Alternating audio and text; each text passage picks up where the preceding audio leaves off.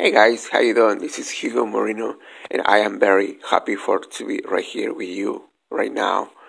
And um, I'd like to share with you some uh, something today, and I call it "Let It Let It Go the Past." You know, a lot of people are um, live, still living in the past when actually the past is no more. The past is the past. We gotta live our present and see our future in the same way as God as God does.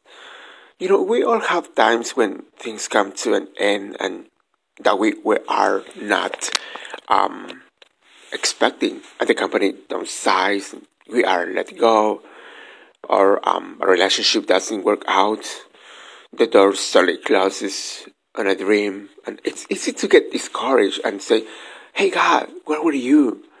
But God is called the Alpha and the Omega, you know, the beginning and the end. And He has designed certain things to come to an end in order to move us into a new level of our destiny. And we might not understand it, but it's a necessary ending.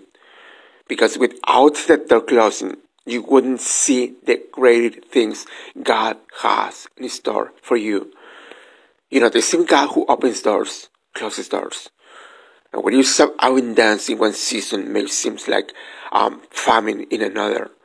A friendship changes, and they move on.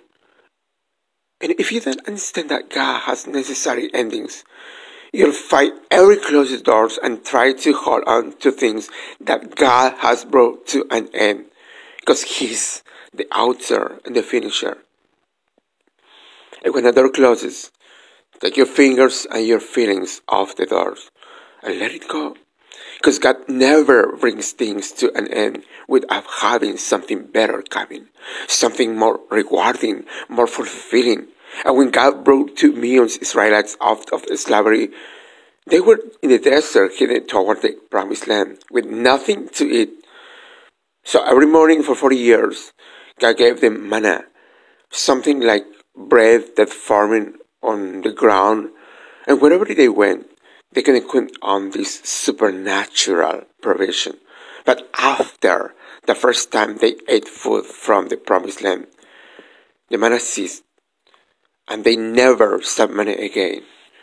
And after four decades, imagine the concert the next morning when there when there's no manna. The reason God stopped the manna is because they were satisfied to live off for the rest of their lives. But he was not satisfied. He was taking them to a land flowing with milk and honey, a land of abundance, and the manna season the manna season was a necessary ending. God stopped the manna to push them into the fullness of what He had for them.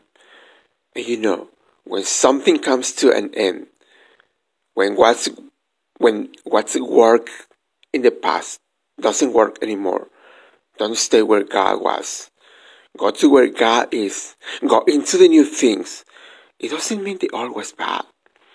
Because the manna you had was for a good season. Be grateful for the time you had with a friend, for the opportunity, for the life of your loved one who passed.